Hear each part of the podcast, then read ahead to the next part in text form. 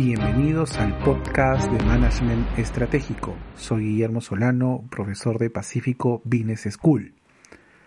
En esta ocasión me gustaría reflexionar acerca del concepto de ventaja competitiva. No seré exhaustivo, no mm, seré más práctico en este tema y lo haré con algunas historietas.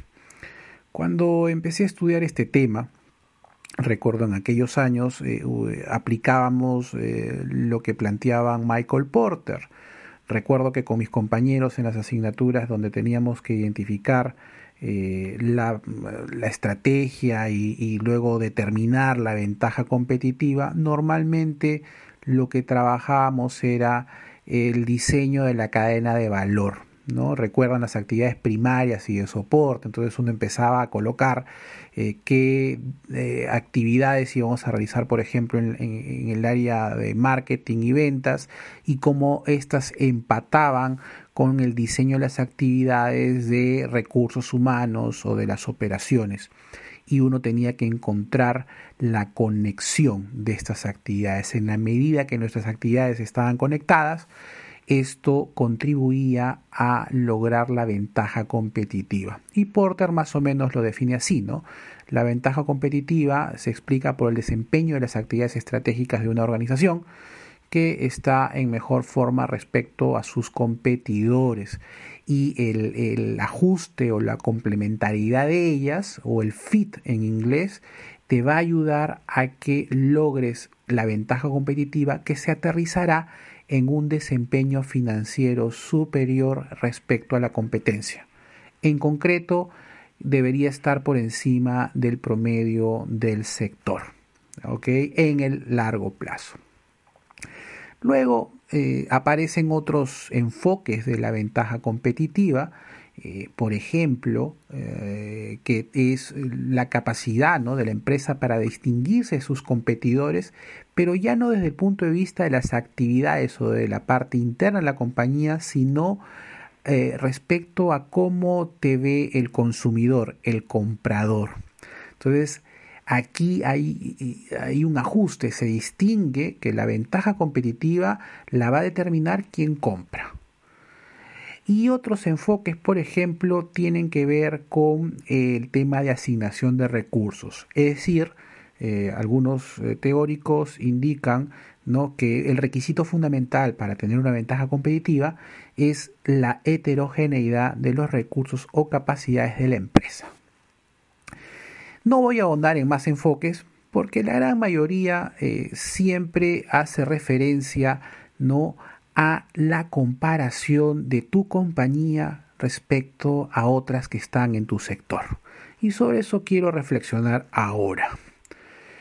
Porque imagínese, usted está en su empresa y podría tener un desempeño financiero superior respecto al promedio de su sector, producto de que ha diseñado muy bien sus actividades, hay un buen ajuste, hay un buen fit o a ojo de sus compradores o consumidores, su producto o servicio es superior respecto a su competencia.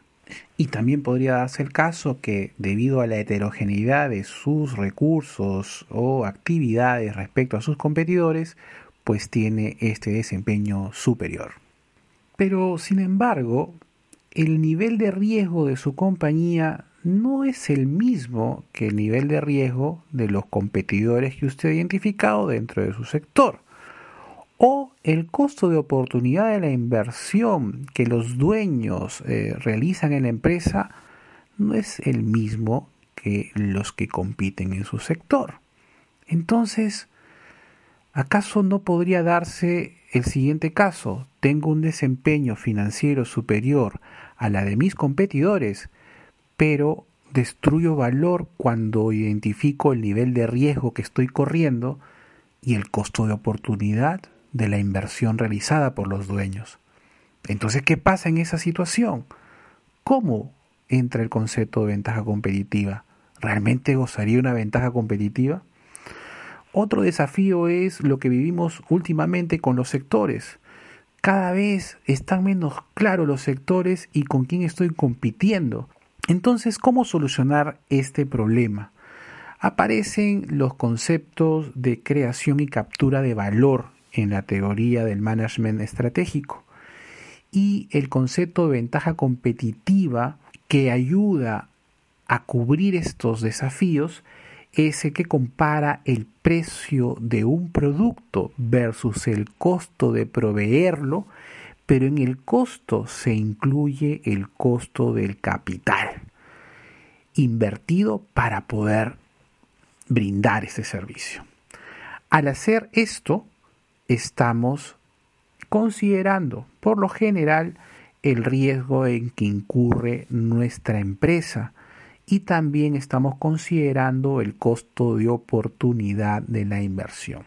Desarrollando este enfoque, ya nos aseguraremos de no estar destruyendo valor y al mismo tiempo pues tener un desempeño superior. Entonces, este concepto ya no se basa en la comparación, sino se basa en el riesgo propio de la compañía. Y esto quiere decir que podrían existir dos empresas dentro del mismo sector que tienen una ventaja competitiva. Efectivamente, podría darse el caso. Entonces quisiera terminar esta reflexión con ustedes con un, con un consejo de un sabio maestro que tuve. Procura concentrarte en cada día ser más competente que competitivo. Repito, procura concentrarte en cada día ser más competente que competitivo. Muchas veces estamos nosotros midiendo nuestro desempeño respecto a la competencia, pero cuando hablamos de ventaja competitiva podemos hacerlo en función al precio de nuestros productos y al costo en que incurrimos para poderlo brindar, incluyendo el costo del capital invertido para ello. Eso es todo por ahora. Soy Guillermo Solano, profesor de Pacífico Business School, y este es el podcast de Management Estratégico.